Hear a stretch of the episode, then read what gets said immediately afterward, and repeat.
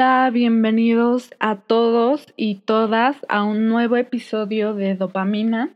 Primero que nada, les quería dar las gracias por estar en este momento con nosotros y también les quería platicar de algo que la verdad me hizo muy muy feliz cuando subí el primer episodio recibí un mensaje de una persona que específicamente decía que pues se sentía muy feliz y lo hacía muy feliz el hecho de que tuviera un espacio o un medio por el cual informarse acerca de estos temas que desafortunadamente nosotros quisiéramos recibir de ciertas personas que son más cercanas a nosotros y que deberían de llevar a cabo este tipo de pláticas y aquí fue cuando me di cuenta que el propósito de este programa o proyecto se está cumpliendo y de verdad me hizo muy muy feliz el hecho de recibir este mensaje.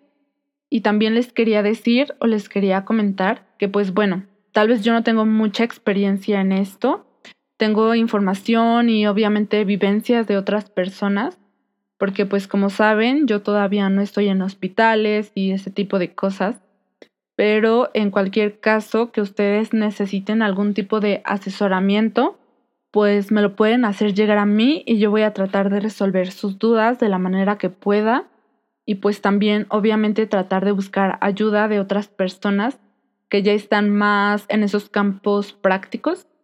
Y pues bueno, ya para empezar, pues como pudieron ver en el nombre de este episodio, que es el nombre de mi sexualidad, Creo que desde el episodio piloto pues estuvimos hablando mucho de esta palabra. Yo comenté que vamos a hablar sobre sexualidad y no nos vamos a limitar a ciertos aspectos de esta porque pues creo que muchas personas siempre cuando escuchamos esta palabra la asociamos con sexo o con prácticas sexuales, con muchas cosas, ¿saben? Con la típica pareja besándose apasionadamente ya a punto de hacer lo que sigue, que es el, la, mm, pues sí, ya saben, el acto sexual, ¿no? Pero no, o sea, no nos vamos a limitar a este tipo de situaciones porque la sexualidad es una cosa tan diversa. De verdad, la primera vez que yo empecé a escuchar estos temas, creo que quedé encantada porque es algo muy no sé cómo decirlo, o sea, es tan diverso, tan vasto, que de verdad te abre mucho la vista a las cosas como son. Y bueno, para entrar un poco más en contexto de lo que estoy hablando otra vez, pues vamos a incluir una definición que fue formulada por la OMS. Ya sabemos que la OMS es la Organización Mundial de la Salud. Y bueno, esta nos dice que la sexualidad es un aspecto central en la vida del ser humano la cual incluye a ciertos factores o a ciertos aspectos que son el sexo biológico, la identidad, la expresión de género sexual, la orientación sexual, el erotismo y la reproductividad, cuyo origen se debe a las experiencias biológicas sociales de cada individuo. Y bueno, pues después de haber escuchado esto, lo vamos a relacionar con un modelo que fue establecido por el doctor Eusebio Rubio. Él es un personaje que es parte de la Asociación Mexicana de la Salud Sexual o de Salud Sexual y él estableció un modelo que se le conoce como el modelo holónico de la sexualidad, que se refiere a todos estos aspectos como subsistemas y bueno, podríamos decir que a partir de estos vamos a poder entender por qué la diversidad sexual y todo ese tipo de cosas. Y bueno, vamos a empezar a, poner sobre la mesa cada uno de estos aspectos. Pues primero que nada vamos a hablar del sexo, que es casi casi lo primero que tenemos o por lo que existimos, si se pudiera decir. Y bueno, Hablando biológicamente, este término se refiere a aquellas condiciones que nos diferencian entre hombres y mujeres. Y creo que aquí nos vamos a remontar a nuestras clases de biología. Nosotros sabemos que pues el último par de cromosomas es el par sexual y aquí vamos a diferenciar a hombres que tienen este par XY y a las mujeres XX. También vamos a ver que el sexo se va a definir por los genitales con los que nacemos. que puede ser la vulva y el pene, los órganos sexuales internos como el útero, los testículos, la expresión o la ausencia de un gen muy famoso, que es el gen SRY, que nos va a diferenciar entre embriones femeninos y masculinos. Y a este aspecto vamos a verlo un poquito más en genética y obviamente hormonas muy famosas, como son la testosterona, los estrógenos. Podríamos decir que estos son como las principales características, hablando de anatomía y fisiología, que nos diferencian entre unos y otros. Y pues obviamente en este mismo concepto podríamos incluir a una, este, no sé cómo decirlo, mm, a una variable que puede ser la intersexualidad y esta se refiere a aquellos individuos que poseen un genotipo provocando una combinación de remanentes de ambos tipos de características sexuales por alteraciones genéticas durante el desarrollo embrionario y ese tipo de cosas. En esta manera vamos a dejarlo así porque no es un tema como muy muy importante, o sea, sí se debe de saber. Y bueno, estos individuos pueden tener características sexuales, hablando de anatomía, que son que se combinan de ambos sexos, vamos a dejarlo de esa manera solamente. Y pues bueno, Aquí creo que el sexo es algo bastante general, es algo muy objetivo, como les dije, es algo biológico, no depende de nada de aspectos sociales ni nada de eso. Y luego vamos a pasar a aspectos que son muy importantes. Aquí vamos a hablar de la identidad sexual, la identidad y la expresión de género primero que nada, pues en identidad sexual, aquí vamos a cuestionar de, bueno, para que sea más fácil, vamos a cuestionarnos estas preguntas. ¿Me identifico con un hombre? ¿Me identifico con una mujer? ¿O no me identifico con ninguno de los dos? Esto es cuando me refiero a identidad sexual, que se refiere a anatomía, fisiología, cosas biológicas, dejémoslo de esa manera, eh, aquí vamos a encontrar dos variables, incluso hasta tres.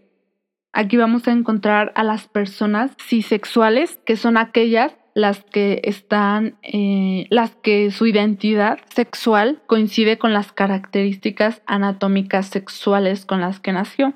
Ah, aquí también vamos a poder encontrar a la siguiente variable, que va a ser la transexualidad o las personas transexuales. Estas personas eh, no, no, coincide su identidad sexual con, su, em, con sus características sexuales con las que nacieron, ¿saben? Y respecto a esto vamos a tener todo un capítulo donde vamos a abarcar todo este tema, pero además también vamos a encontrar y vamos a tomar otro punto importante. Eh, este va a ser el género, como ustedes saben, el género se refiere a ciertos aspectos que la sociedad ha establecido para las personas y las expectativas que se tienen de ellas, según las determinaciones sexuales con las que nacieron, ¿saben? Aquí está el típico las niñas de rosa, los niños de azul, las niñas nenucos y barbies porque van a ser modelos, porque van a ser mamás y todo este tipo de cosas. Y en los hombres, pues que un balón porque va a ser deportista, un carro porque le van a gustar, no sé, mil cosas que ya sabemos cómo son. Y obviamente aquí también pues sabemos qué es lo masculino y lo femenino.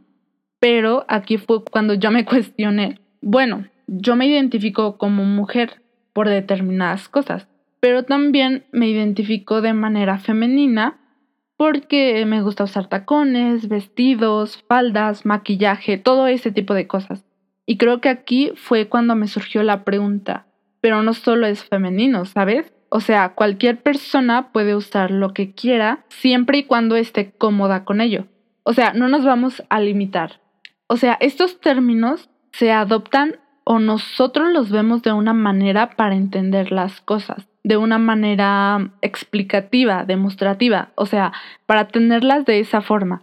Pero aquí ya depende de cada quien si nosotros adoptamos ese tipo de situaciones a nuestra vida, ¿saben? Porque, por ejemplo, yo, pues sí hubo momentos donde me preguntaban de manera como práctica, ¿no? Para la escuela, de, a ver, descríbeme a esa persona. Y era, no, pues su identidad sexual. No, pues sí es cisexual, bla, bla, bla, y ese tipo de cosas. ¿Cuál es su expresión de género? No, pues que es femenino porque se viste así. O sea, es lo que les digo, es lo que la sociedad estableció. Por ejemplo, en mi caso, si a mí me gusta ponerme una playera que es masculina, entre comillas, pues me la voy a poner porque es lo que me hace sentir cómoda y eso está bien. O sea, me hace sentir feliz y está bien. Y obviamente aquí en la expresión de género, pues también viene aplicado esto. El hecho de que cómo me expreso yo respecto a mi género. No, pues me pongo vestido y ese tipo de cosas, ¿saben? Es lo que les había dicho. Y bueno, aquí les quería decir también algo muy importante. El hecho de que la sociedad lo haya establecido de esta manera no significa que nos vamos a limitar a ello.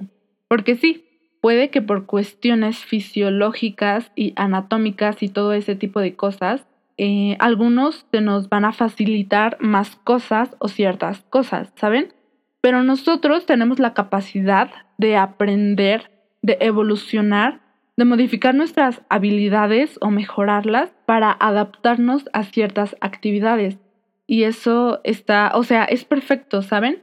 Y creo que este tipo de cosas pues cada vez se visibilizan Obviamente ya no es como que típico de que, por ejemplo, las mujeres solo pueden estudiar enfermería y los hombres solo pueden estudiar medicina o una ingeniería.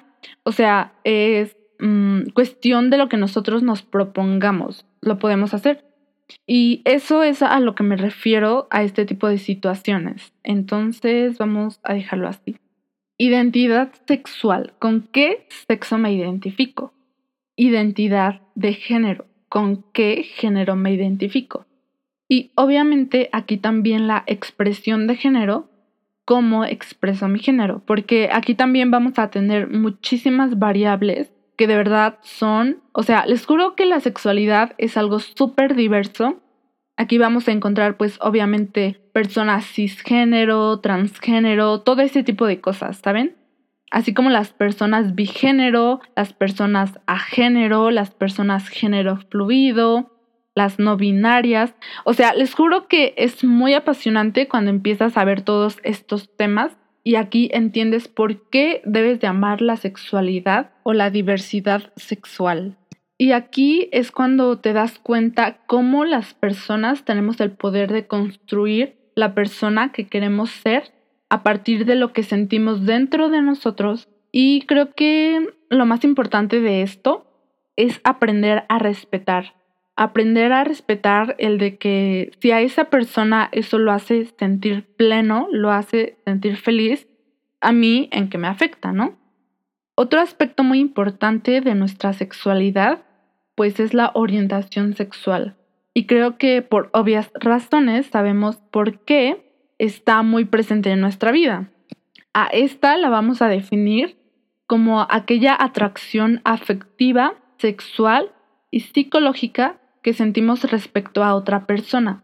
Creo que todos ya estamos bastante mm, familiarizados o conscientes de lo que se refiere este tema y sabemos de que la diversidad de este también es bastante eh, vasta se podría decir, si no suena muy redundante. Y aunque se han podido ir implementando eh, las diversas orientaciones sexuales, aún tenemos ciertas situaciones de la vida en la que aún se ejerce violencia sobre las personas que no siguen el modelo socialmente establecido o el modelo binario, que es la heterosexualidad, la cisexualidad y todo ese tipo de cosas. Y pues bueno, Aquí mencionado esto, me veo en la obligación de decirles que no es algo que nosotros como seres racionales podamos controlar. En muchas ocasiones esto es algo innato que está influenciado por muchísimos, muchísimos factores diferentes para cada persona, porque aquí no podemos decir que todos tienen la misma característica y que en la mayoría de los casos también. Este queda establecido muchísimo antes de la pubertad porque lo que déjenme decirles que no es una fase y no es un capricho, porque al menos en mi caso me ha tocado escuchar experiencias de diferentes personas eh, de que ellas tenían este tipo de sentimientos por tales personas desde chiquitos, o sea, desde que empezamos a experimentar el amor afectivo y de que, o sea, tipo sentimos las mariposas cuando vamos en la primaria, ¿no? Pero pues obviamente, no sé, vamos a hablar de un niño.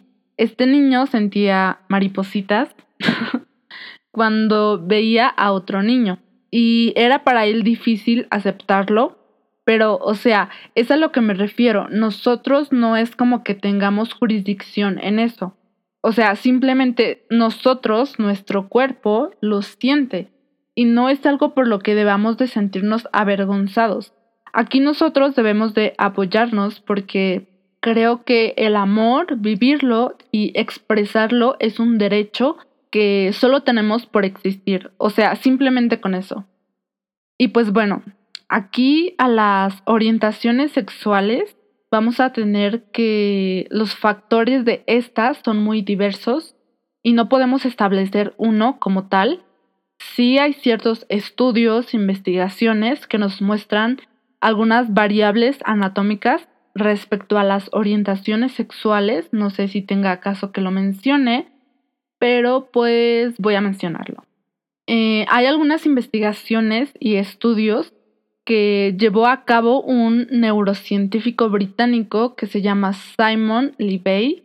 No sé si sea la manera correcta de pronunciar su nombre, pero él estudió las estructuras neurológicas, eh, específicamente de los núcleos intersticiales hipotalámicos específicamente eh, los que corresponden al número 3, que se abrevia INH3. Estos núcleos representan el doble del tamaño en individuos heterosexuales, específicamente en hombres, eh, que de los de las personas o hombres homosexuales, que casi se acercan al del tamaño de las mujeres, por así decirlo. Y también tenemos algunas otras teorías, que son las teorías neuroendocráneo natal, donde se invierten pues las hormonas que diferencian pues la, el sexo cerebral, por así decirlo.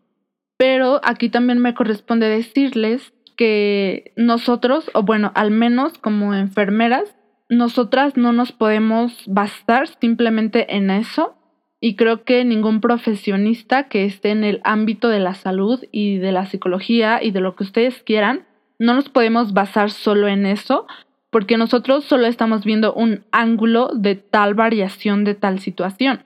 Nosotros profesionalmente debemos de ver este tipo de cosas como algo multifactorial, porque así apreciamos como de verdad son las cosas. Y como les decía, el hecho de tener este tipo de variaciones no nos hace ni más ni menos, ni mejores ni peores seres humanos, Simplemente nosotros así somos y así nos debemos de amar y así tenemos también que respetarnos tanto a nosotros mismos como a los demás. En este tema creo que nosotros también estamos conscientes de que las orientaciones sexuales son muy diversas y justamente por ello también creamos un episodio destinado exclusivamente para eso, para abordar algunas de ellas, porque también son muchísimas. Y bueno, nosotros sabemos de que el colectivo LGBTQ son aquellas personas que tienen esas orientaciones sexuales y que con toda la valentía, el orgullo, se atrevieron a decir yo amo a estas personas, a esta persona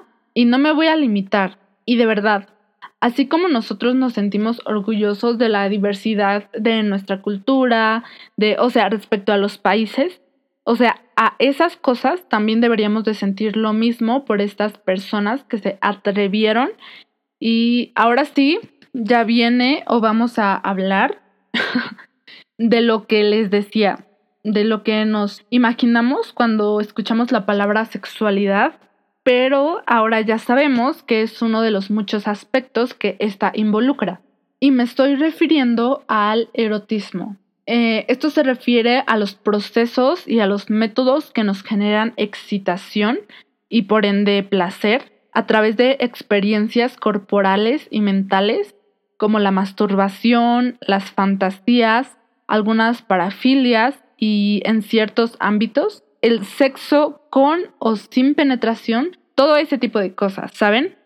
Eh, creo que es muy importante conocer este ámbito de nuestra vida, aprender a cómo disfrutar de nuestra sexualidad en este ámbito de manera responsable y que además nos va a evitar muchísimos problemas a futuro por falta o el mal aprendizaje de este mismo ámbito que nos va a conducir a ciertas problemáticas como masturbadores compulsivos, enfermedades de transmisión sexual o infecciones de transmisión sexual, embarazos no deseados, violaciones y otras malas expresiones de nuestra sexualidad en este ámbito. Creo que, como les había mencionado en el episodio anterior, eh, ciertos temas de los que les mencioné o este tipo de métodos vamos a hablar de ellos. En la película To All the Boys I Loved Before, en la secuela, hay una escena donde Christine le dice a Lara Jean que ella aprenda, o sea, no lo dice explícitamente, pero es lo que le da a entender de que pues ella aprenda a encargarse de ella misma o de autosatisfacerse. Y creo que es bastante importante el hecho de que conozcamos esto, o sea, de que nosotros un día agarremos, bueno, primero que nada, aquí debemos de quitar ese tabú de conocer nuestro cuerpo como es, o sea, de que, ¿sabes qué? Voy a agarrar un espejo. En el caso de los hombres y también de las mujeres, voy a abrir mis piernas, voy a ver qué hay ahí. Y es que, de verdad, esto es muy importante, porque el erotismo no siempre tiene que depender de otra persona ajena a nosotros. Primero nosotros debemos de conocer qué es lo que nos gusta y a partir de ahí gozar de nuestra sexualidad en este ámbito de manera completa. Que no solo se limite a la reproductividad, que abramos nuestros horizontes al placer, a este tipo de cosas. Es muy importante que los conozcamos porque también el hecho de no saberlo nos va a llevar a ciertas situaciones de manipulación de este tipo de cosas, porque pues nosotros no nos atrevemos a conocer esas cosas. Y personas que pueden ser experimentadas, pues se van a aprovechar de esas situaciones para llevarnos a hacer cosas que no nos gustan. Entonces, pues por eso es importante el autoconocimiento y justamente va a haber un episodio que ya está destinado para eso, pero solo les quería dejar eso para que lo piensen, que primero nosotros debemos de conocer, no debemos de esperar, o sí, no debemos de esperar de alguien ajeno a nosotros el hacernos sentir bien. Y como dice cierta frase respecto al amor propio y las relaciones afectivas y el éxito de estas, también dice, eh, nosotros debemos de aprender a amarnos a nosotros mismos antes de amar a otra persona. Y creo que es lo mismo para este aspecto. Primero nosotros debemos de descubrir qué es lo que nos gusta, qué es lo que no nos gusta y a partir de ahí pues conversar con nuestras posibles parejas de saber que en caso de que obviamente quiera hacer algo y nosotros no estemos dispuestos y obviamente también marcar los límites y además también es muy importante el hecho de que nosotros no seamos presionados a hacer cosas que no nos gustan y obviamente la comunicación. Siempre va a ser muy importante para este tipo de situaciones. Eh, siempre las cosas deben ser consensuadas y así. Entonces creo que es muy importante dejar esto en claro y pues obviamente a disfrutar nuestra sexualidad, nuestro placer y ese tipo de cosas. Finalmente llegamos al último aspecto de nuestra sexualidad, que se refiere a la reproductividad. Esta va a ser la capacidad que poseemos como eh, seres fértiles para procrear y obviamente sin dejar de lado su aspecto social que corresponde a la paternidad y a la maternidad. Y creo que como algunos conocemos, pues esto la... Mm, o más bien este aspecto es posible por nuestros gametos o nuestras células sexuales que en el caso pues de las mujeres son los óvulos y en el caso de los hombres pues son los espermatozoides, que dadas ciertas circunstancias en donde intervienen hormonas y procesos celulares, son capaces de unirse y por ende fecundamos a un cigoto que en su momento pues será un embrión, en otro momento un feto y pues en otro momento un neonato o bebé, como ustedes le quieran llamar. La reproductividad es un tema bastante amplio porque no solo debemos verlo como la concepción, el embarazo y el parto. Creo que es un proceso al que muchas veces nos reducimos sin tomar en cuenta que somos seres humanos y que somos más que eso. También tiene sus implicaciones políticas y sociológicas, como el control natal, las políticas de salud sexual y reproductiva, el papel genérico atribuido a las mujeres con mayor peso que a los hombres respecto a la crianza de los hijos, y muchísimos más temas respecto a eso. Es muy importante que en muchos casos, vamos a poner el ejemplo, cuando las personas deciden empezar una familia, en la actividad sexual, en el caso del coito y todo eso, solo se reduce a tener hijos, ¿saben? Y ya no es tanto como el erotismo, seguir disfrutando de su sexualidad. Y también con el control de la natalidad, no debemos de reducir simplemente mm, el sexo, el coito o como ustedes le quieran llamar, a procrear. O sea, también hay que aprender a disfrutar, hay que aprender a controlar nuestra reproductividad a través de la implementación de métodos anticonceptivos, eh, sobre todo cuando nosotros ya, bueno, en el caso de las personas jóvenes, pues aún no pensamos en eso. O sea, sí, pero no. o sea, también yo creo que en uno de los aspectos de los que nos preocupamos más es justamente en eso, ¿no? En la reproductividad en la anticoncepción y todo este tipo de cosas. Pero en el caso de las personas que ya tienen familia, implementar su plan familiar, cuántos hijos desean tener, si tienen las posibilidades de lo mismo y obviamente también si ustedes ya desean frenar eso, pues ya implementar algún método de anticoncepción y obviamente seguir disfrutando de la sexualidad porque o sea, mm, ese aspecto, por así decirlo, el erotismo, mm, al placer, vamos a dejarlo de esta manera, porque nuestra vida sexual no acaba cuando ya terminamos de tener hijos. O sea, no. Esta sigue y va a morir, va a ser enterrada con nosotros. Y con este último aspecto es como terminamos nuestro episodio. Espero que les haya gustado y espero que les haya servido para eh, entender todos los aspectos que engloba esta palabra. Y creo que de algunos fue solo una embardadita, porque pues vamos a ver en algunos otros episodios eh, los temas que también se relacionan a estos aspectos a profundidad. Y creo que es muy importante que nosotros sepamos o tengamos información de ello. Espero también que les sirva para entender quiénes somos. O sea, regresamos a la pregunta anterior quiénes somos, qué es lo que me gusta, cómo me gusta expresarme, a quién amo, eh, cómo manejar mi vida, cómo manejar mi placer a futuro, todo ese tipo de cosas, ¿saben? Como lo mencionamos en la definición de la OMS, es un aspecto central, súper importante en la vida de las personas.